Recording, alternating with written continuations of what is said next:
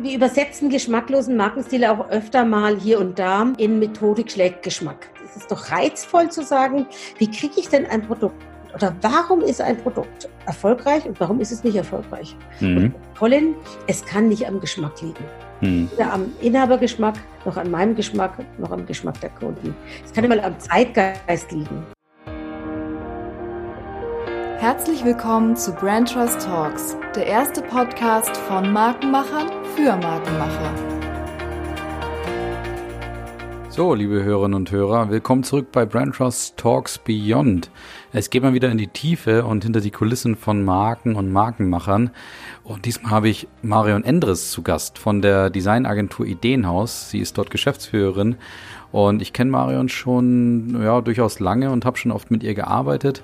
Und deswegen habe ich mich auch ja lange geziert, ähm, sie überhaupt zu interviewen bei, bei unserem Podcast hier, weil wir ja so ein bisschen die eiserne Regel haben, eben nicht mit, sage ich mal, Kunden und sozusagen Freunden zu sprechen, um eben so ein Gespräch zu vermeiden, das eben zu stromlinienförmig verläuft. Aber bei Marion ist diese Gefahr eigentlich nicht gegeben.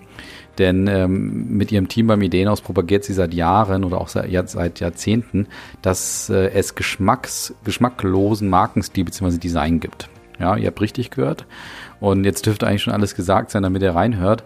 Aber ein bisschen mehr möchte ich euch schon noch verraten weil wir sprechen natürlich, oder ich spreche mit Mario natürlich auch zu der, wie sie zu dieser Erkenntnis kam, dass es in der Marketingwelt eben geschmackslosen Markenstil braucht. Und sie klärt uns auf, was das eben genau ist und wie man das auch erarbeitet. Und ich versuche mit ihr auch zu ergründen, warum denn das Ideenhaus so allein auf weiter Flur ist mit diesem Ansatz. Und dabei kommen wir auch bei der Ausbildung von Designern raus, die Marion unverhohlen mehrmals kritisiert. Und ich fühle ja auch auf den Zahn, ob das jetzt wirklich ernst gemeint ist oder das alles nur ein Schrei nach Aufmerksamkeit oder nach Projekten ist. Und ähm, ja, Marion verrät uns in diesem Zuge auch ähm, unter anderem, was sie auch traurig macht und, und von wem sie viel gelernt hat. Und dass sie trotz der interessanten Geschichte um den geschmacklosen Markenstil auch oft genug gescheitert ist bei Kunden. Den Grund dafür liefert sie gleich mit und auch dort nimmt sie kein Blatt vor den Mund, muss ich dazu sagen. Ja, und ich hatte mir erhofft, dass ich mit Marion ein richtig spannendes, ehrliches und auch kantiges Gespräch führen darf. Und ich würde sagen, Marion hat abgeliefert. Also sie kann halt auch nicht anders und das erklärt sie auch direkt zu Beginn. Und ich glaube, das sind jetzt einige Argumente, ja, um uns beiden mal zu lauschen. In dem Sinne viel Spaß jetzt bei dem Beyond Talk mit Marion Endres. So, liebe Hörerinnen und Hörer, willkommen zurück zu Brand Trust Talks Beyond. Und ihr habt es in der Anmoderation schon gehört. Ich habe heute die liebe Marion zu Gast, die ich gut kenne und ich jetzt endlich mal einladen wollte, weil ich mit ihr über ein Thema sprechen wollte, was ihr schon in der Anmoderation gehört habt. Aber erstmal herzlich willkommen, Marion. Grüß dich, Colin. Schön da zu sein. Servus. Ja, wunderbar. Äh, Maren, wir starten, wie du ja schon weißt, mit den äh, drei Standardfragen, äh, mit der wir uns so langsam auch zur Marke Marion sozusagen vortasten wollen. Und ähm, die drei Fragen ähm, sind ja, oder ich fange mal mit der ersten Frage an. Und zwar, ich überlege mal, ich fange mal mit deiner Lieblingsmarke der Kindheit an. Das würde mich interessieren. Haribo Colorado. Haribo Colorado, sehr gut. Magst du komplett Colorado, die ganze Tüte oder gibt's Nein, ich mag sie nicht und ich, heute esse ich das nicht mehr so oft wie früher als Kind. Freitags gab es von meinem Vater immer eine Packung Haribo Colorado. Okay. Ich mag, die, ich mag, diese kleinen Sushi-Dinger nicht oder, oder was das war. Also die, die mochte ich bei Colorado immer nicht, aber, aber okay. Das ist schon das eine oder andere, was ich nicht mag. Aber an, was ich ganz liebe in Colorado sind die Lakritzstifte mit dem Zucker außenrum. Ja. Aber selbstverständlich okay. darf man sich die nicht so, so oft gönnen. Viel zu süß. Aber auch das Design, also Haribo, Colorado, klar, ganz klar. Sehr gut. Okay, perfekt. Ja, Lieblingsmarke heute. Also du hast ja eben schon gesagt, wahrscheinlich nicht mehr Haribo oder vielleicht doch?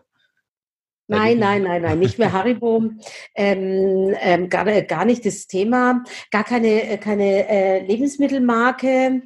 Ähm, ich mag im Kosmetikbereich, mag ich gern die Marke Annemarie Berland. Mhm. Ich finde, es ist eine inhabergeführte Marke, hat eine Frau entwickelt, eben die Annemarie Berland ist, äh, ist mittlerweile nicht mehr im Unternehmen selbsttätig.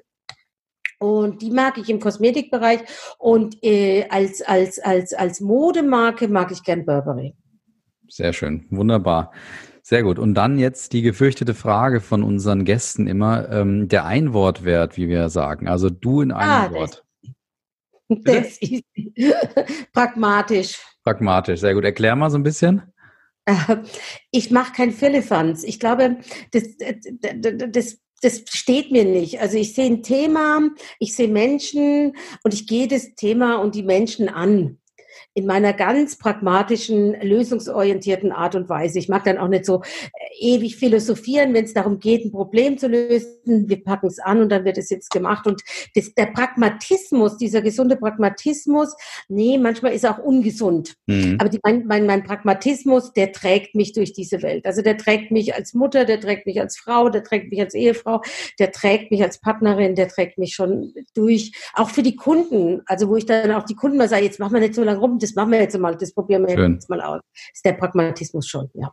Sehr gut. Und äh, vielleicht ist das so eine bisschen Überleitung zu ja, unserem Kernthema, weil ich habe dich ja eingeladen aufgrund dessen, weil du ja ähm, zusammen eben mit deinen Kolleginnen und Kollegen beim Ideenhaus ähm, etwas propagierst, das nennt sich geschmacksloser Markenstil. Und da stolpert, stolpert man ja unweigerlich drüber. Und jetzt kannst du natürlich mal erklären, was ist eigentlich geschmacksloser Markenstil? Also, geschmackloser Markenstil. Also da müsste ich jetzt ein bisschen ausholen, wenn ja, bitte. okay ist. Ja, klar. Wir sagen, wir übersetzen geschmacklosen Markenstil auch öfter mal hier und da ähm, in Methodik schlägt Geschmack. Mhm. Und ähm, wie ist es eigentlich entstanden? Nach meinem Studium oder nee, während meines Studiums habe ich ja schon angefangen zu jobben in der klassischen Werbeagentur. Ich muss ehrlicherweise sagen, das waren die frühen 90er. Mhm. Ähm, da habe ich da angefangen zu arbeiten und es war schon eine Hilly-Billy-Agentur. Also es war jetzt nicht so, dass da nur Chaoten waren oder die frühen 90er waren ja auch noch davon gekennzeichnet, dass viele die gefärbte Haare hatten, ähm, außerdem sich immer kreativ fühlten, dann auch im Job. Dem war jetzt nicht ganz so in dieser Firma, hat, war ja in Würzburg Nichtsdestotrotz habe ich da angefangen.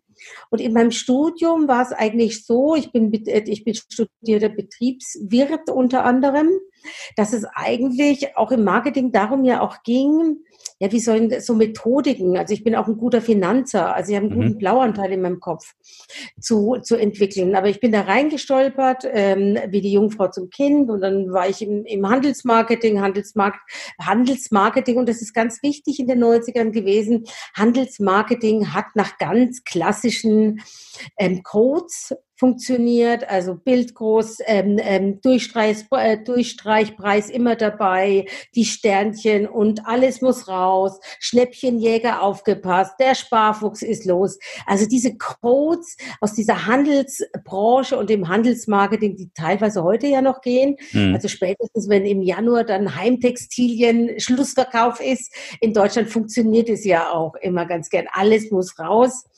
Und Mehrwertsteuer geschenkt, ne? Ja, genau. genau. Ja, das stimmt. Also gibt es einiges. Also ich komme wirklich aus dem Brot- und Buttergeschäft des, der, der, des Handels, ähm, des, der Handelswerbung. Also Schweinebauch ist mir du, durchaus ein Begriff. Und irgendwie war ich da auch gut zu Hause. Mhm. Ist gar keine Frage, weil es ist methodisch. Es folgt einer Strategie und es ist methodisch. Punkt. Mhm. Ganz einfach. Handels, Handelsmarketing, Handelswerbung musst du können. Mhm. Und da gibt es kein Vertun. Wenn die Läger voll sind, musst du dir Dinge überlegen, dass das Lager leer wird. Mhm. Und dann ist es halt einmal 70 Prozent, alles muss raus oder zwei für eins und, und, und. Dann sind es einfach diese Codes, die du sendest.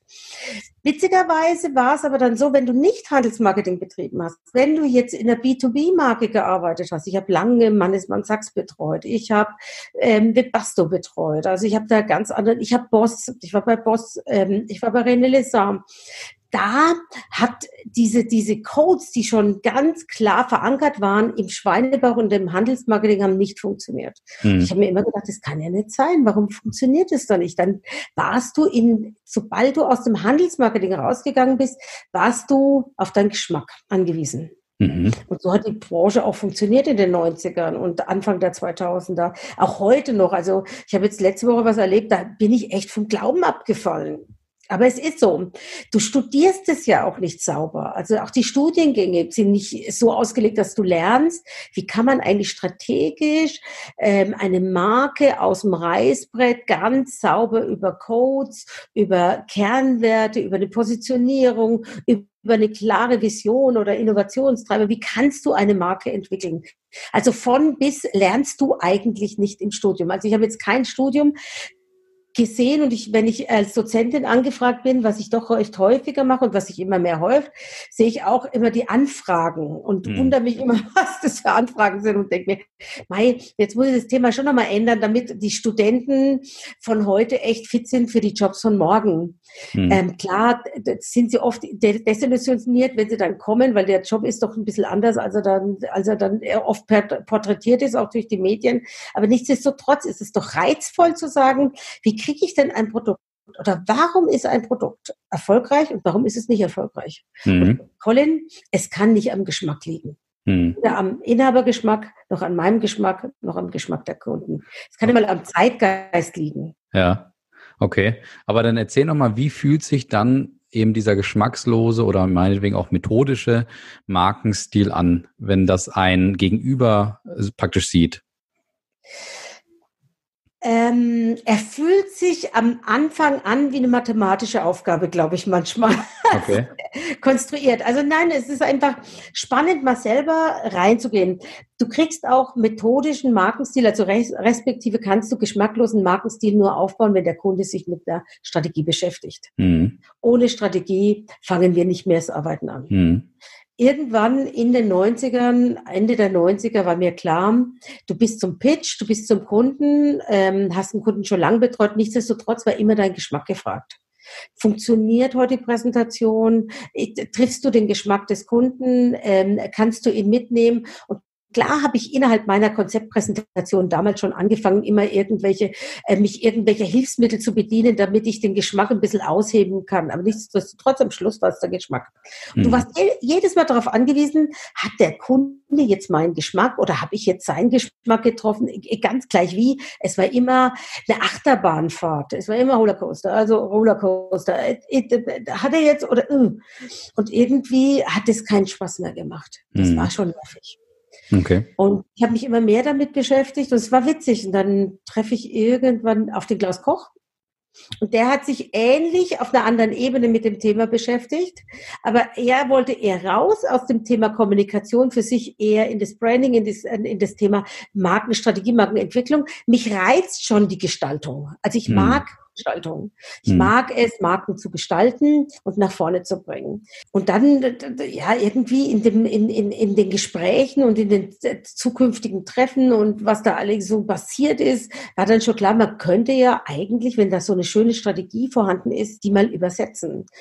Da habe ich mich über die Jahre reingefuchst. Mhm. Also du musst dann die, die Werte nehmen, die der Kunde dir gibt. Also der, es gibt ja auch Inhaber, die ihre Werte prägen, die, die, die, die, die sie dir geben oder wo er sagt, da würde ich gern sein oder ich möchte gern da und damit mit meinem Produkt hin. Also auf jeden Fall ganz klar Grundgesetz im Ideenhaus. Es, es gibt keinen Markenstil von uns, wenn der Kunde keine strategische Basis bringt. Interessant. Wie oft passiert euch das noch? Dass der Kunde keine strategische hm. Basis hm. hat, sagen wir doch 50 Prozent. Okay, okay. Doch, doch, doch. Woran, woran liegt das aus deiner Sicht? Also einfach, dass sie sich nicht damit auseinandersetzen, da gar kein Gefühl für haben oder einfach glauben, wenn, wenn du dich an eine Agentur wendest, die machen das dann schon automatisch? Wenn du dich an eine Agentur wendest, die machen das schon automatisch, die hm. helfen mir schon irgendwie. Hm. Das ist das eine, also das ist der größte Teil und, und viele Kunden, die wir dann einfach auch beraten können, die, die und, und die wir dann empfehlen, die, die, die kümmern sich ja dann am, am Ende des Tages auch um eine Strategie. Ich muss mich aber korrigieren. Es kommen schon die Kunden und haben schon so eine Art Strategie hm. im okay. Okay. auf Flipcharts auf irgendwelchen Präsentationen, sie meinen, das ist eine Strategie. Okay. Das Verrückte ist, dass Kunden oder in dem Markt, in dem wir tätig sind, Kunden oftmals Flipchart-Akrobaten vor sich haben, ähm, ähm, ähm, ähm eine Litanei an Geschichten geschrieben wird in irgendwelchen diversen Workshops. Dann, ähm, ähm, ähm, ja, ich habe jetzt wieder eine Strategie gesehen, also ich möchte keine Namen nennen, die war so verquert. Da steht der Kunde, das ist ein inhabergeführtes Unternehmen im Osten von Deutschland, Thüringen, ganz tolles Unternehmen, 500 Mitarbeiter wächst international und das damit kann, also damit kann keiner arbeiten. Mhm. Gehen wir schon hin. Dann bin ich auch ganz ehrlich, das empfehlen wir Brand Trust auch wegen der Verdichtung. Und was am Brand Trust da oft auch anders ist, und das sagt gleich auch immer den Kunden, eine Brand Trust Strategie, und das hat nichts mit uns zu tun, kannst du übersetzen. Mhm. Und die kann nicht nur Ideenhaus übersetzen, setzen, die könnte, wenn man möchte, jede Agentur Deutschlands übersetzen. Mhm. Die Strategie von Brand Trust ist immer praktikabel, die ist immer nutzbar machend. Die hilft dem Kunden, wenn er sich damit am Ende wirklich mal hinsetzt für zwei Minuten und du brauchst nicht länger als eine Brand Trust Strategie ähm, zu verinnerlichen als zwei Minuten. So, so unfassbar verdichtet ist das. Und deswegen kann ich den Kunden auch immer sagen, wenn die Strategie von Brand Trust kommt, weil manchmal kommen die Kunden ja witzigerweise und fragen uns an und, und wissen gar nicht, dass wir da uns freundschaftlich begegnen, Colin, sondern ähm, es ist lustig, wir haben eine Markenstrategie von Brandtrust, kennen Sie, die sitzen auch in, in, Nürnberg und aber nicht in München wie Sie und ja, die kennen wir und meinen Sie, die kann man übersetzen, da kann ich dann immer sagen, aus vollem Herzen, Colin, und das ist was ganz Wichtiges für die Kunden. Diese Strategieergebnisse lassen sich übersetzen. Ja. Da werde ich ja ganz nicht, rot. Sorry, ja, aber du glaubst nicht, was wir für Strategiepapiere kriegen. Mhm. Marktforscher, äh, angebliche Unternehmensberater, ähm, auch äh, große, große, große andere Häuser, die nicht in, sich als Unternehmensberater äh, auftun, aber so, also eher die Finanzzahlen machen sollten, was du da an strategischer Basis kriegst und stehst erstmal da und sagst, huiuiui, lieber Kunde, das kann auch ich nicht ähm, aber übersetzen. Aber woran liegt auch das vielleicht? Ist das, dass die, also viele Strategien auch oftmals über Verzauberung funktionieren. Das heißt, also da steht vielleicht ein, ein äh, rhetorisch ähm, gewiefter Redner vor dir, der wunderbar präsentieren kann, der natürlich irgendwie einem Eskimo auch einen Kühlschrank verkaufen könnte und dann natürlich dem Kunden dort auch Strategien verkauft, die er weiß ich nicht, vielleicht schon hatte oder, oder halt ähm, glaubt, das ist jetzt was Gutes und der Kunde blind folgt. Ähm, liegt das daran oder siehst du da andere Gründe? Sowohl als auch. Also es gibt schon die unfassbar ähm, ähm, auch äh, im amerikanischen und englischen Sektor faszinierenden Verkäufer und Berater, die da vorne eine Show abziehen, dass, äh, dass, dass selbst ich die Ohren anlegen könnte, wenn, wenn ich jetzt nicht so weit wäre die, die sind schon auch dabei. Nichtsdestotrotz ist es oft auch beim Kunden so, und das merke ich immer mehr, der Kunde ist ganz stolz, dass er sich strategisch jetzt mal die Zeit genommen hat. In einem mm. Team, zehn Leute, zwölf Leute, die haben sich hingesetzt, die haben sich Gedanken gemacht, die haben sich moderieren lassen, die sind da jemandem gefolgt, die, die, die sind so stolz auf sich und, und auf die Ergebnisse und wissen ja am Ende gar nicht, und das ist das, der Punkt. Also Brand 1 äh, propagiert es ganz gern ja immer mal zwischen den Zeilen und, und einmal sehr äh, in einem großen Artikel von vor vielleicht acht Jahren, was ich spannend fand, 80 Prozent aller Strategien landen in der Schublade. Mhm. Der Rest davon wirkt sechs Monate. Und ich fand diesen Artikel einfach Augen öffnet in Form dessen, dass die Kunden, die, die, die so eine Strategie für sich planen und durchgehen, oftmals auch dessen gar nicht bewusst sind, dass man Strategie, Strategien wirklich zum Leben über Marken Instrumente, über den Vertrieb, über Produktentwicklung, über Innovationsentwicklung zum Leben bringen kann. Und dass die Strategie nicht in der Schublade landen muss, äh, landen muss oder dass die Strategie nicht einfach mal um ihren Selbstzweck gemacht ist oder dass die Strategie nicht nur für den Inhaber ist oder für das engere Führungsteam, doch dass eine Strategie wirklich, wirklich fliegen kann. Das ist der eine mhm. Teil. Der andere Teil, der 20 Prozent, der die nach sechs Monaten schon wieder verflüchtigt sind, ist einfach in großen Unternehmen. Hast du es halt auch mit Mitarbeitern und Führungsteams zu tun. Das verstehe ich völlig, wenn die sagen, ui, bei uns wechselt eh alle sechs Monate die Strategie. Also von daher, ne, Jetzt lassen wir das halt einmal wieder. Das kann ich schon auch verstehen. Also so ist es nicht. Also wenn, wenn du das jetzt mitkriegst in der Finanzbranche, die Restrukturierungen und Reorgs, was du da kriegst, mitkriegst in den Versicherungsbranchen gerade, die so hilflos und durcheinander rennen, da kann ich das auch schon verstehen, dass das so eine Halbwertszeit von sechs Monaten ähm, in den Raum geworfen wird, wobei das auch nicht sein muss, weil du kannst Strategien, wenn sie wirklich runterverdichtet werden, bis ins Letzte in Produkt, Vertrieb, Preis, also in alle Disziplinen eines unternehmerischen Daseins übersetzen. Und dann kannst du eben, und das sagen wir dann auch, den Geschmack auch aushebeln. Also mhm. wenn du diese strategischen Werte hast, zum Beispiel wie bei Audi, der, der, der, der Vorsprung durch Technik, die haben die, diese Kernwerte so verdichtet, dass sie den in den Claim nach außen gebracht haben. Ich weiß, dass sie den jetzt nicht mehr ganz so und dann, da, da war ja letztes Jahr auch so, so, so, so ein bisschen ein Dreher und wissen es noch nicht mit dem Attitude, aber nichtsdestotrotz Vorsprung durch Technik.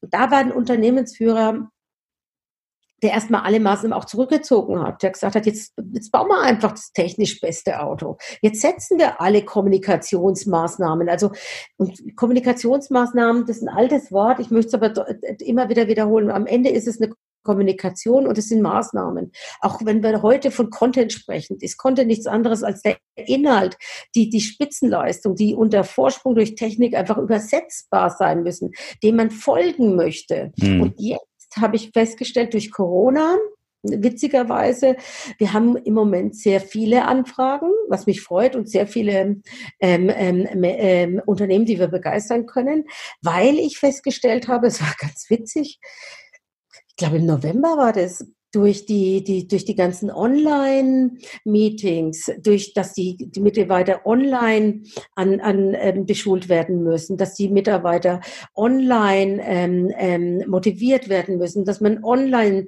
sie, sie, sie, sie die Arbeitsverteilung macht und, und, und, dass über Marke, über online nachgedacht wird, ist es noch wichtiger, eine Methodik zu haben, damit du diese, diese Geschmacksdiskussion, die du online fast gar nicht mehr führen kannst, mhm. damit die Marke einfacher managebar und vor allem führbar wird, dass du schneller und die Marke hat für mich einen großen Job.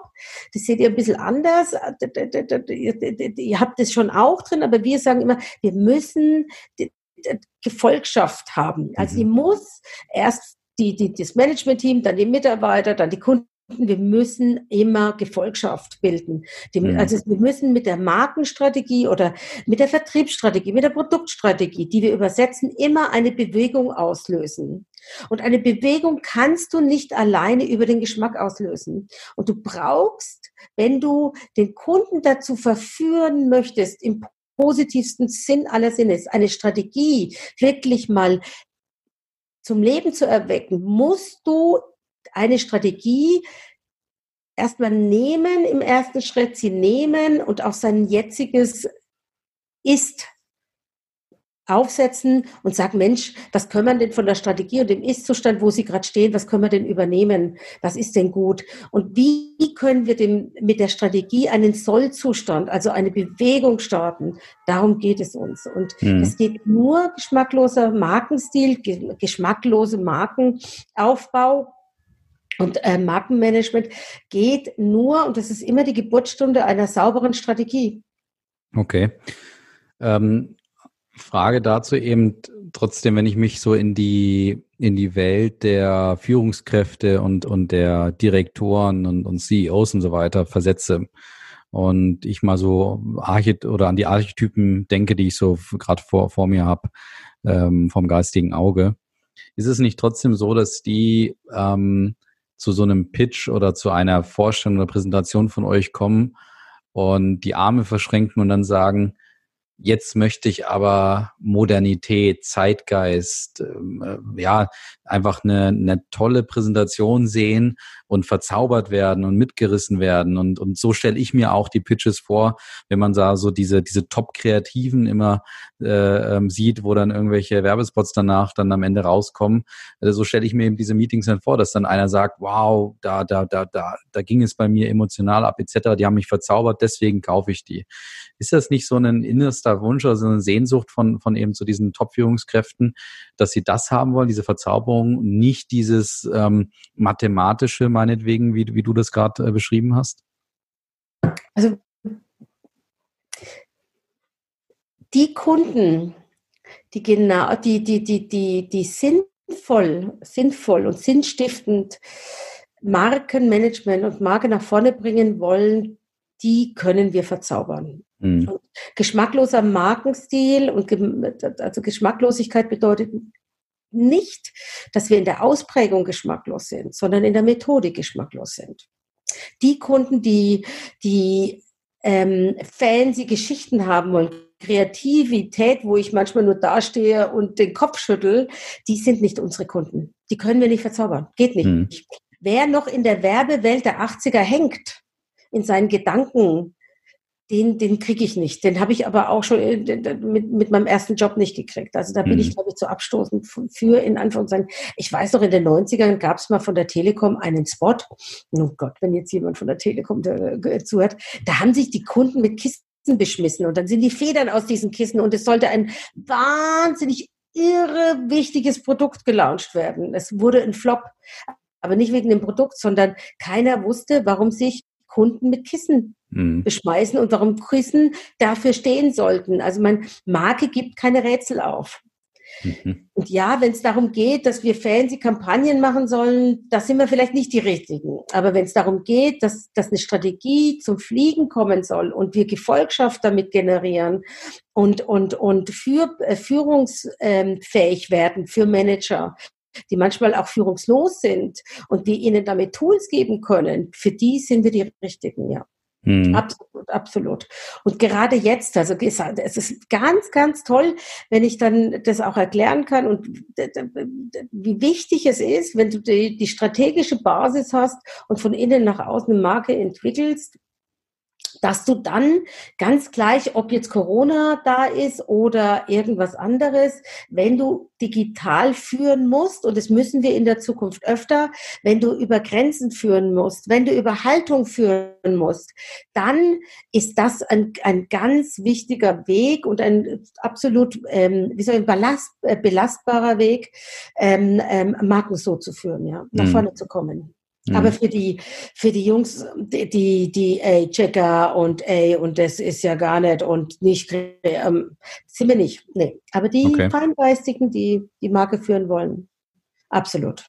Aber nimm, nimm uns mal vielleicht nochmal so ein bisschen auf den ähm, Trip der Methodik sozusagen. Also wie kann man sich vorstellen, wie funktioniert die Entwicklung eines geschmacklosen oder eben methodischen, methodisch erarbeiteten Markenstil? Also wir haben jetzt verstanden, ihr setzt auf einer, auf einer Markenstrategie auf und das ist die Basis. Wie geht es dann weiter bei euch im Team? Also muss ich die korrigieren, wir setzen nicht zwangsläufig auf eine Markenstrategie auf. Mhm. Also der Kunde hat manchmal auch eine Vertriebsstrategie. okay. Also er hat eine Strategie. Mhm. Diese Strategie muss aber übersetzbar sein. Also Kauderwelsch, ich sage es jetzt mal ganz deutsch, Kauderwelsch können auch wir nicht übersetzen. Mhm. Also da muss schon ein Plan dahinter sein. Oder der Kunde ist dann gewillt, also sich da nochmal dran zu setzen und nochmal tiefer reinzugehen. Ähm, wenn wir dann auf Basis dieser, dieser Markenkernwerte, Positionierung, Innovationsthemen, ähm, ähm, Mission, Vision, wenn wir diese Themen vom Kunden wirklich auf einer Seite, auf einem Streichholzschächtelchen ähm, haben können, dann sind wir in der Lage zu sagen, so, jetzt schauen wir mal den Ist-Zustand einer Markenkommunikation an und gleichen das mal ab. Und gleichen das wirklich Wert für Wert ab. Wir gleichen mhm. deine Marke ab, wir gleichen mal die Branche ab. Ne? Wo steht denn eigentlich die Branche im Vergleich zu deiner Marke? Oder wo steht denn auch ein Benchmark? Wenn für viele Kunden ist auch mal ein Benchmark interessant und und und und ist vielleicht auch ein Benchmark mit deiner Marke weiter vorne als du selbst. Und wie kommt kannst du dahin? Wir, wir gleichen das ab und es ist sehr methodisch, ähm, ähm, sehr kleinteilig und oberstre oberstreberhaft. Also mhm. es ist Wirklich, der Kunde muss sich dann für 60 bis 90 Minuten wirklich mal an den, an den Stuhl fesseln und es wirklich kleinteilig sich mit anhören. Mhm. es gibt Kunden, die darüber schon ganz begeistert und verzaubert sind. Weil wann machst du in, in deinem, in deinem Markenlaufbahn, wann machst du so einen Prozess? Einmal, zweimal? Mhm. Also die nehmen sich dann auch die Zeit. Wir, wir auditieren somit äh, sozusagen. Wir auditieren den Kunden selbst. Wir auditieren, wenn er uns einen Wettbewerb oder andere Marken gibt, die er dafür für, für, für wichtig hält. Die, wir auditieren das. Aus dieser Auditierung entstehen Handlungsempfehlungen. Das sind aber nur Empfehlungen und immer ist der Kunde eingeladen, mitzudiskutieren finde es eine ganz, ganz falsche Hand, Haltung dem Kunden gegenüber zu sagen, lass mal lieber Kunde, ich weiß es eh besser als du. Mhm. Auch nach über zwei Jahrzehnten in der Branche, das stimmt gar nicht. Also ich lade den Kunden in jedem, in, auf jeder Seite ein, mitzudiskutieren und, mhm. und kann aufgrund dessen, dass wir, dass wir eben methodisch sind, immer jede, jeden Gedankengang auch erklären und begründen, ohne dass ich hier irgendwas ähm, ähm, mir aus dem Hut zaubern muss. So, dann, dann haben wir Handlungsempfehlungen, die, die gehen wir mit dem Kunden eben durch und dann schauen wir aufgrund der Handlungsempfehlungen, was ist denn zum Beispiel beim Markenstil in den einzelnen Markenstilelementen, zum Beispiel Name, Claim, ähm, Farbe, ähm, ähm, Elemente, Inhalt, Inhalt, Inhalt, Inhalt, Inhalt. Was muss man tun, um stärker der Markenstrategie Rechnung zu zahlen und die Marke dann auch auf die Markenstrategie zu legen? Also mhm. das tun wir auch wieder mehrere kleine Schritte und auch immer so, dass wir den Kunden einladen. Mhm. Und das ist nicht uninspirierend für den Kunden, ganz im Gegenteil, es ist sehr inspirierend und es ist witzig, jetzt habe ich gestern einen, einen, einen, einen Kunden gehabt und der hat gesagt, Sie sind sich sicher, dass Sie mein Feedback wollen, auch wenn ich es nicht gut finde. Ja, ich bin mir sicher, dass ich Ihr Feedback will, weil ich, weil der Kunde kann mir gar kein falsches Feedback geben, weil er lernt mit dem ersten Mal, wo er uns trifft, über seine Markenstrategie oder seine Vertriebsstrategie, Ergebnisse, Produktstrategie, Ergebnisse, was weiß ich für strategische Ergebnisse, lernt er zu argumentieren und seine Marke neu zu sehen. Am Anfang ist er verunsichert. Manchmal ist er auch irritiert. Aber nach dem dritten, vierten Meeting kann der Kunde über Markenergebnisse oder über Vertriebsergebnisse, also diese, diese strategischen ähm, äh, Ergebnisse, sich und sein, sein, seine Abteilung, sein Unternehmen viel besser führen und auch die Branche viel besser beurteilen. Mhm. Mhm. Also es ist witzig, am Anfang ist es noch so, dass er, der Kunde verunsichert ist. Es ist ja eine völlig neue Methodik. Das lernt man ja nicht. Man lernt ja nicht, hey, ich habe äh, eine Markenstrategie gemacht und jetzt habe ich mein komplettes Store-Design auf eine Markenstrategie umgesetzt oder übersetzt. Du kennst in jedem Store, weißt du, ähm, was, was, was hinter, dahinter steckt an der Marke, wo die Marke hin will, was für eine Haltung sie hat. Da gibt's ja immer noch ganz viele Store-Konzepte, die leider, leider, leider nicht einen Rückschluss auf die Haltung, die Kultur der Marke geben. Mhm. Und wenn der Kunde das mal lernt, ist er völlig verzaubert. Und ein Kunde, der schon mal eine Marken- oder Produkt- oder Vertrieb- oder was weiß ich, eine Strategieübersetzung gemacht hat, macht es immer wieder. Der kommt nie wieder zurück und sagt, na ja, weil es mir halt gefällt. Mhm. Ach nee, ich finde es aber schöner. Ja, äh, auch, auch da nochmal die Frage, auch, auch in der, in der ähm, Gefahr, dass ich mich dopple. Woran liegt auch das, dass, dass man eben so oft Store-Konzepte sieht oder auch vielleicht Markenkonzepte sieht, wo eben nicht das Wesen und der Charakter der Marke rausspricht. Muss das nicht äh, das, das Urziel jeder Markenführung auch sein, dass du sagst, ich habe hier eine DNA, ein, eine, ein Charakter, ein Wesen und das möchte ich jetzt auf, auf Gedeih und Verderb auch ausdrücken. Und warum passiert das dann, dass du trotzdem so oft etwas wahrnimmst, wo du, sag ich mal, nichts rausliest sozusagen? Also ich, ich gehe nochmal zurück und würde dann nochmal auf die Ausbildung gehen. Das macht ja keiner mit mhm. Absicht. Mhm. Okay. Man bedient sich dessen, was man intrinsisch am besten kann und nach seinem Geschmack und nach seinem Gefühl zu handeln. Mhm. Okay. Und wir, vielleicht dann, dann daran anlehnen, wenn, wo du uns jetzt gerade mit auf die Reise genommen hast, sozusagen in, in dein Team äh, und in deine Mannschaft.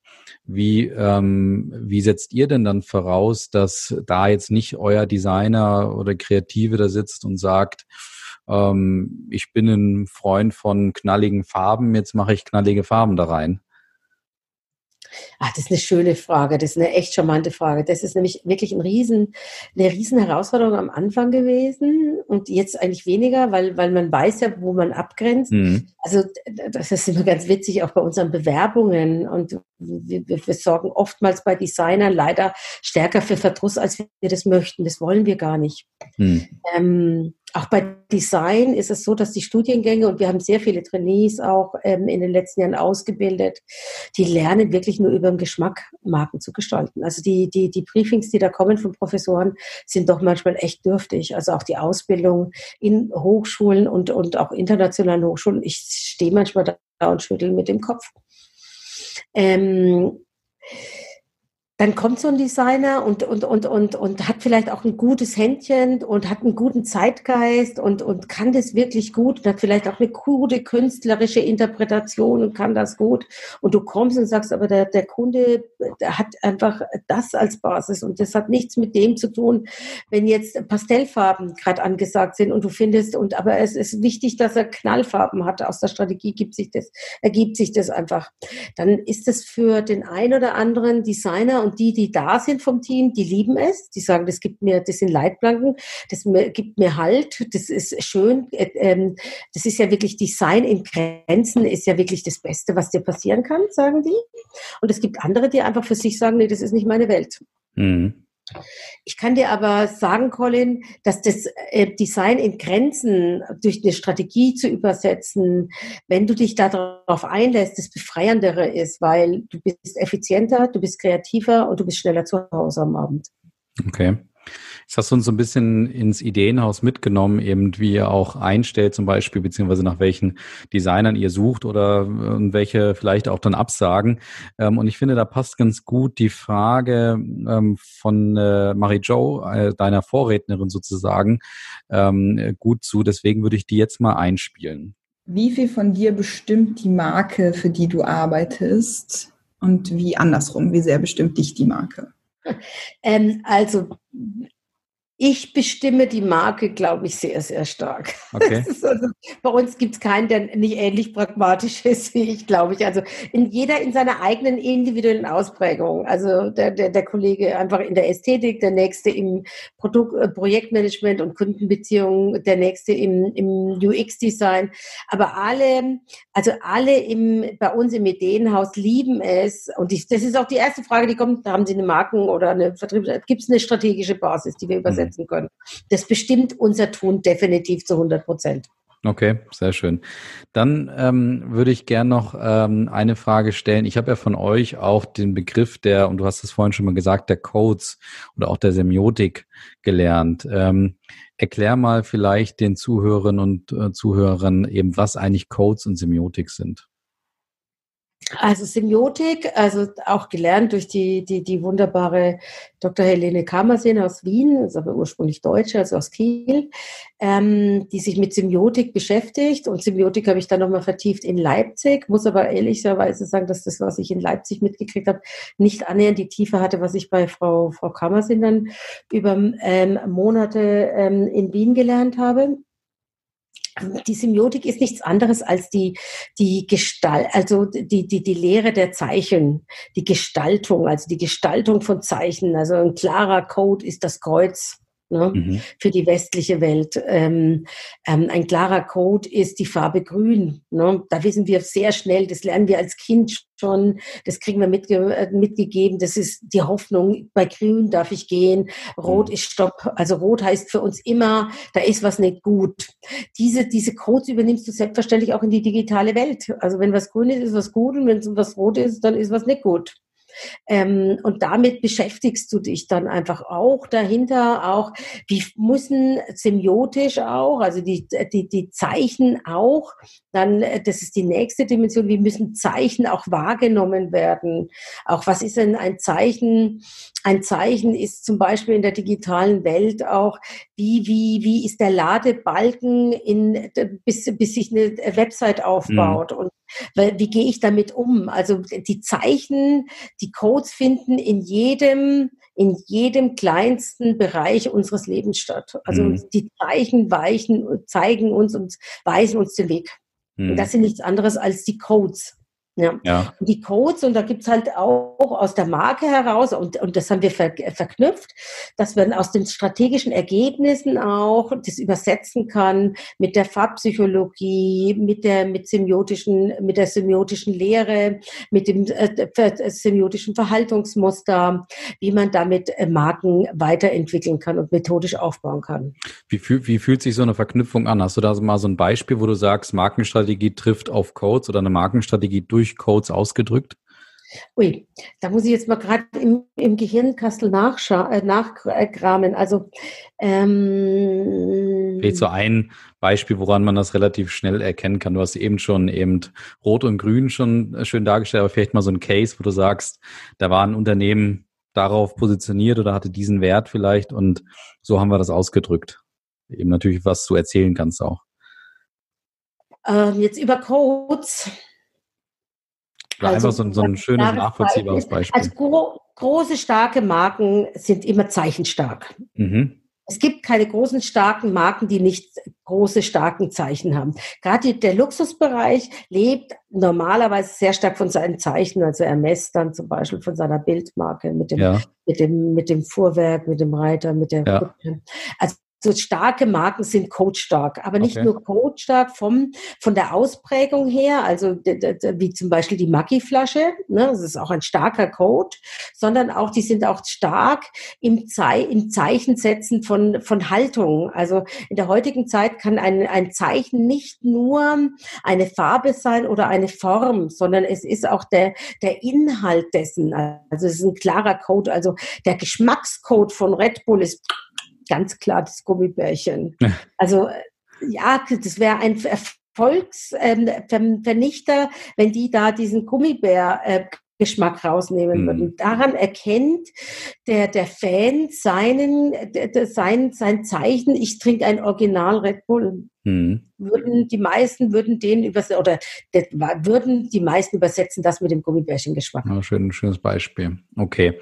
Ich würde gerne so, so ein bisschen noch in ein Kapitel reingehen zum, zum Abschluss und zwar äh, die Zukunft sozusagen ja der Agenturlandschaft, wenn man so will. Und da würde ich jetzt mal gerne einsteigen das passt vielleicht auch gut zu dem Thema Semiotik oder auch Codes. Ich habe vor drei, vier Tagen habe ich bei LinkedIn einen Post gesehen von so einem, ich glaube jetzt eher jüngeren Online-Marketeer, der ähm, ein Beispiel gezeigt hat, wo er gesagt hat, er hat mal die Farbe aus einem, ich sag mal, Logo rausgenommen und hat dann recht schönen Text geschrieben, ich glaube, der ist auch jemand, der eine gute Followerzahl hat, der, der wirkte sehr selbstbewusst, als er das geschrieben hat und hat gesagt, ähm, eigentlich ist es doch besser oder vielleicht auch so ein Thema in Zukunft einfach schwarz-weiß auf schwarz-weiß zu setzen, statt irgendwie immer verklausuliert, Farben reinzubringen und irgendwelche Farbcodes meinetwegen oder Zeichen reinzubringen, die das, die der Rezipient eh nicht interpretieren kann, weil er nicht, weil er mit farbpsychologisch vielleicht gar nicht sozusagen geschult ist, weil er sagt, was soll ich, bei Rot denke ich halt an Rot und nicht an Gefahr, Feuer oder sonst was.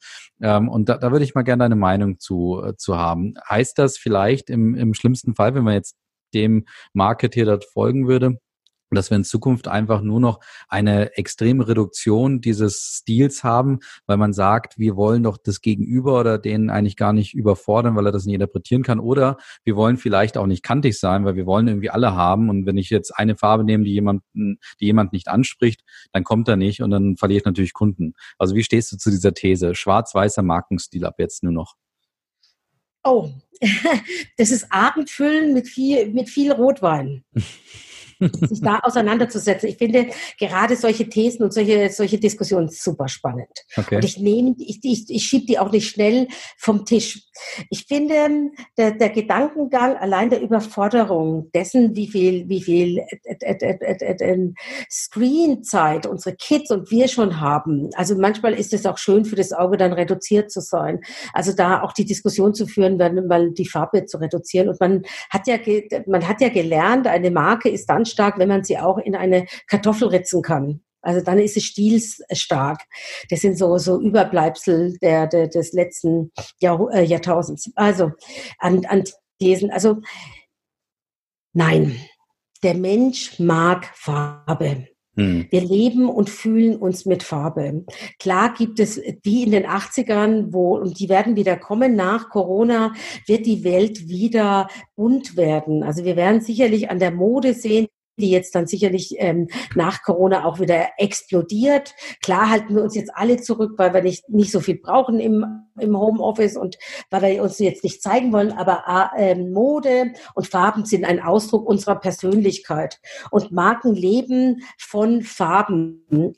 Also und auch von der Farbigkeit dessen, was es, ähm, was, was sie senden. Und Rot ist leider nicht rot für uns. Grün mhm. ist aber auch leider nicht grün für uns. Das kriegen wir mit der Muttermilch so banal. Das ist jetzt wie eine Binsenweisheit schon fast mhm. gesagt. Das kriegen wir mit. Wir wissen sofort, bei Rot ist was nicht gut.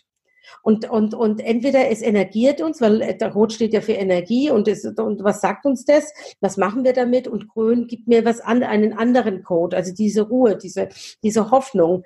Und ähm, ich mag auch nicht in einem Raum sein, der nur schwarz-weiß ist. Mhm. Also dieses Stereotypische. Und der, der, der, der, der, der, der Marketer, der das gesagt hat, ich meine, uns geht's ja schon teilweise so. Geh mal in verschiedene Innenstädte. Also die sehen ja alle aus, äh, als wären sie aus, als wäre es eine Stadt, dieser Uniform-Style. Hm. Wenn, wenn eine Branche was vorgibt und alle folgen dem Stil. Also ganz im Gegenteil, ich wäre eher dafür, dass man sagt, Mensch, man setzt wieder mehr auf, auf eigene äh, Persönlichkeit, auf eigenen Mut und wird wieder individueller. Hm. Wir mögen die Welt nicht nur in Schwarz und in Weiß. Nein, das wir okay. nicht. Sehr gut. Ähm, ich muss auch eine Frage stellen, weil ich weiß, dass äh, unsere Hörerinnen und Hörer irgendwann, wenn die, wenn die deinen dein Talk jetzt hier hören werden, da werden einige sagen, wow, super, und andere werden sagen, das nehme ich der nicht ab. Und deswegen muss ich die Frage stellen, Marion, das Thema geschmacksloser Markenstil. Wie viel davon ist Storytelling und Geschichte oder vielleicht auch, ich sag mal, Marketing-Trick sozusagen? Und wie viel ist davon wirklich ernst, dass du sagst, das, das ist unsere absolute Überzeugung? Das ist eine nette Frage. Ich habe eine gute Antwort, glaube ich. Ja. Darauf, nach 30 Jahren Ideenhaus kann es kein Marketing-Gag sein. okay. Also so, nachdem, dass wir auch Corona sehr gut überstehen, also ist alles fein. Wir, wir können wirklich, also wie gesagt, nicht jeden verzaubern, nicht jeden mitnehmen auf unserer Reise, aber doch mehr und immer mehr, als wir gedacht haben. Das Einzige, was mich ärgert eigentlich über mich selbst, wenn ich das sagen soll, ich hätte viel früher, viel provokativer darauf setzen hm. sollen. Mhm. Ich habe die Idee, also was heißt die Ideen, die dahinstehen, die Gedanken, die Methodik, ähm, die Kollegen, die da sich auch immer wieder reinfuchsen und sehr viel an der Methodik mitfallen, das hätte ich viel stärker und viel selbstbewusster, viel früher schon nach außen tragen müssen. Mhm. Und jetzt mal so ein bisschen in die Zukunft gedacht. Ähm, wie wie geht's in der Agenturlandschaft weiter? Weil ähm, ich würde immer noch sagen, ihr seid da äh, aus dem, was ich wahrnehme, relativ alleine äh, mit dem Thema geschmacksloser Markenstil sozusagen. Also ich nehme das nicht so oft wahr, auch vor allen Dingen, ähm, dass jemand so klar auf eine Methodik aufsetzt. Und wenn wir zusammen irgendwo auftreten, bin ich immer wieder auch, auch ähm, beeindruckt, dass ihr da ähm, erfahrene äh, Marketingfachkräfte mitnehmen könnt, die, die auf einmal sagen, das habe ich 20, 25 Jahre in meiner, meiner Laufbahn noch nie gesehen, dass jemand 60 Minuten lang über oder 30 Minuten lang oder eben 90 meinetwegen auch über eine Methodik eine, einen Pitch sozusagen anfängt und nicht anfängt mit der kreativen Idee und sagt, äh, so ist es. Das heißt, wo, wo würdest du sagen, wie entwickelt sich das weiter? Glaubst du, dass eben dieses diese Ausbildung vielleicht nachgeholt wird ähm, und dass man sagt, vielleicht gibt es in Zukunft öfter mal das Thema, äh, ja, methodischer Markenstil will ich es jetzt doch mal wieder nennen oder, oder vielleicht auch markenspezifischer Markenstil oder werden wir äh, weiterhin ähm, das, ja, das Verzaubern und das kreative Feuerwerk haben? Wir werden weiterhin leider das kreative Feuerwerk genießen müssen und dürfen sagt ja auch wieder 50 Prozent, 50 Prozent gelingt es ja mit, mit Geschmack äh, nach vorne zu kommen, 50 Prozent nicht. Ich finde es immer sehr traurig, wenn du dann Marken siehst, die oder Produkte siehst, die ganz wunderbar sind, ganz toll und einfach an, an, am, am Stil oder an der, an, am Inhalt scheitern. Das wird es weiterhin geben, weil die Ausbildung ist zu schlecht. Und auch bei unseren Kunden ist es oft so, da sitzen manchmal, und das ist nicht bös gemeint, ich sehe es ja, wenn sie uns folgen, wie begeistert sie sind. Es ist nicht, es ist nicht, ja, es ist nicht salonfähig oder managementfähig genug integriert in den, in den Unternehmen. Also mhm. zu sagen, weißt du was, wir, wir hauen erstmal so eine Methodik drauf. Wir gehen erstmal in die Auditierung. Wir schauen uns erstmal genau an, wo wir überhaupt stehen. Wir, wir geben uns die Zeit auch ähm, und das Geld und die Lust, uns wirklich erstmal mit, äh, mit, mit Trockenübung und nicht gleich mit einem ähm, ähm, Bilder, Feuerwerk ähm, ans Werk zu machen, sondern erstmal mit der Trockenübung auf dem Reißbrett. Hm. Auf der anderen Seite weiß ich auch, dass große, gute Marken oft auf dem Reißbrett entstanden sind. Sicherlich mit einer ähnlichen Methodik, aber auch mit einem klaren, haben wir das jetzt übersetzt, übersetzt dieses Testimonial uns und sind wir da gut genug? Und, hm. und ähm, gute, erfolgreiche Marken oder die auch ein Markt oder eine Branche revolutioniert haben, wie zum Beispiel Nespresso, die auch vorher mehrfach gescheitert sind, in Anführungszeichen, die damals sich dann entschieden haben, Mensch, wir, wir, wir, wir, wir, wir setzen jetzt auf den George Clooney. Und der George Clooney ist nicht einfach mal so entstanden. Der ist auf dem Reißbrett hm, über Filter, Filter, Filter und Algorithmen rausgekommen, auch damals. Mhm. Da kommt mir noch das Thema in den, in den Kopf. Ich glaube, dass die Daten, also dass Algorithmen und Datenanalysen uns noch helfen werden. Aber auch selbst da erlebe ich doch mein ein oder andere, ein anderes Aha-Erlebnis, dass die einfach völlig weggewischt werden. Dann mhm. hat man es schwarz auf weiß, dass Kunden nicht so kaufen, wie man meint, dass sie kaufen. Und wird, das wird negiert. Und das finde ich dann auch schade. Aber das, ist, das sind einfach die 50 Prozent. Die anderen mhm. 50 Prozent machen es. Und so wird der Markt weiterhin erstmal sein. Okay, und vielleicht ähm, passt zu der Frage zur Zukunft der Agenturlandschaft auch die Frage, die eben äh, die zweite Vorrednerin von Lasch, nämlich Maria, die hinterlassen hat. Und die spielen wir jetzt auch mal ein. Wie würdest du gerne arbeiten, wenn deiner Fantasie keine Grenzen gesetzt wären? Ich glaube, so wie ich jetzt arbeite. Ja. Ja, doch. Also ich, ich mache das schon gerne, ja. Und, und, und ähm, ja, Genauso, und ich muss auch sagen, ich durfte vor Jahren mal ein Projekt mit dem Christoph Niemann machen, einem renommierten ähm, ähm, Künstler und Illustrator, der auch für den, als einziger Deutscher für den New Yorker illustriert hat, Titelseiten. Und auch selbst der kann Marken übersetzen. Also der, der, der, der macht es schon automatisch. Also der, der, der, der geht inhaltlich so rein und überlegt sich, welche Geschichte möchte ich erzählen mit einem Cover, mit einem Bild. Und Marken müssen Geschichten erzählen, und zwar über Jahrzehnte. Mhm. Und Marken müssen Mythen sein. Und selbst der hat für sich eine Methodik entwickelt, das zu übersetzen und hat es in einem gran, grandiosen Prozess mit uns gemacht und ganz tolle Ergebnisse. Und deswegen, ich würde genauso weiterarbeiten wollen. Okay, schön. Sehr gut. Ja, dann vielleicht noch äh, eben die, die letzten Fragen äh, jetzt auf der Zielgeraden. Was ich mir so trotzdem frage, bei dem, was du beschreibst, das ist ja auch kantig, das ist ja provokant. Und da liegt vielleicht auch eine Frage nahe, und zwar, seid ihr damit auch schon jetzt auf gut Deutsch mal auf die Fresse geflogen, wo du sagst, äh, dass, da hat das gar nicht funktioniert? Ach ja, ja, war ganz oft auch, klar.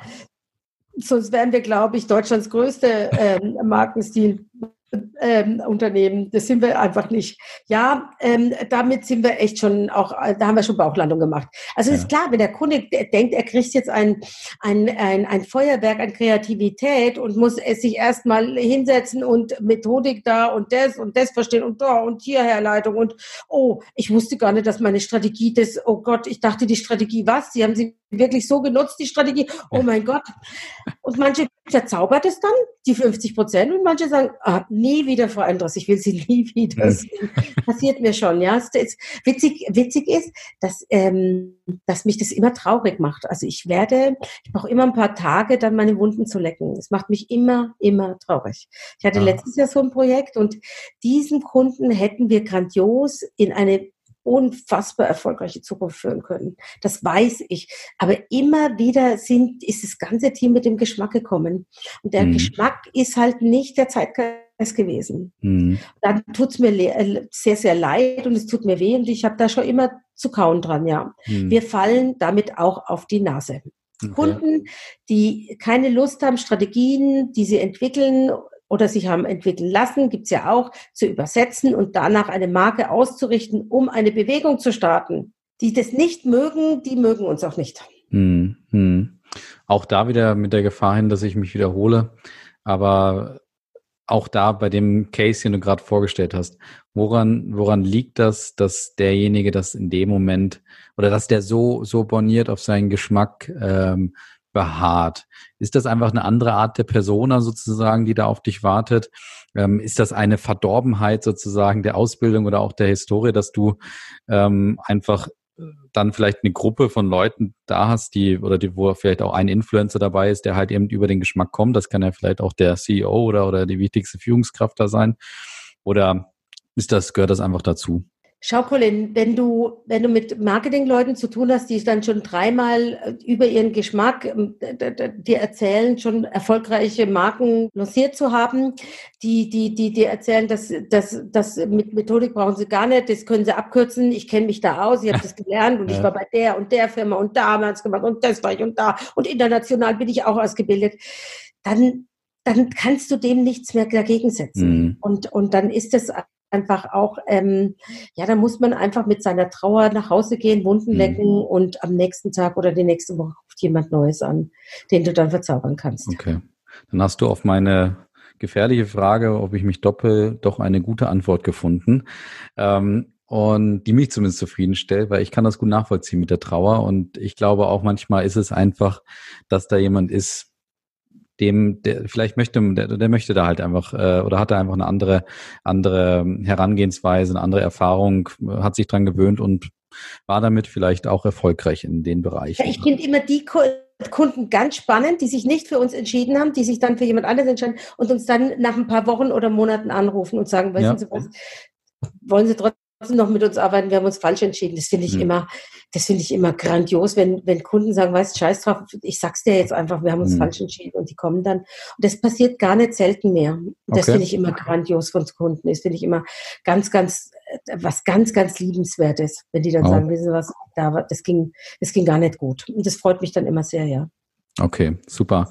Marion, ganz vielen Dank ähm, für dieses spannende Gespräch und diesen Ausflug in den Bereich geschmacksloser Markenstil. Du weißt, dass noch ein Thema kommt, nämlich du hast ja die Freude und Ehre, ähm, dem nächsten Gast eine Frage zu hinterlassen. Du kannst jetzt nochmal drüber nachdenken und dann würde ich dich bitten, aber die Frage auf den Punkt zu formulieren, dass wir sie wunderbar rausschneiden können und sie dem nächsten Gast servieren können. Führen Sie Ihre Marke über Geschmack oder über Methodik? Sehr schöne Frage. Passt natürlich wunderbar zu unserem Gespräch, äh, das jetzt vergangen ist. Also wie gesagt, ganz herzlichen Dank, dass du sozusagen endlich mal Gast warst bei uns und bei mir. Ähm, haben mich hier lang geziert. Ähm, nach dem Gespräch kann ich äh, wieder feststellen, es war äh, unnötig, dass ich mich so geziert habe ähm, oder ein Fehler. In dem Sinne ganz herzlichen Dank und dir alles Gute. Vielen Dank, Colin, und viel Spaß noch. Bis Tschüss. dann. Ciao.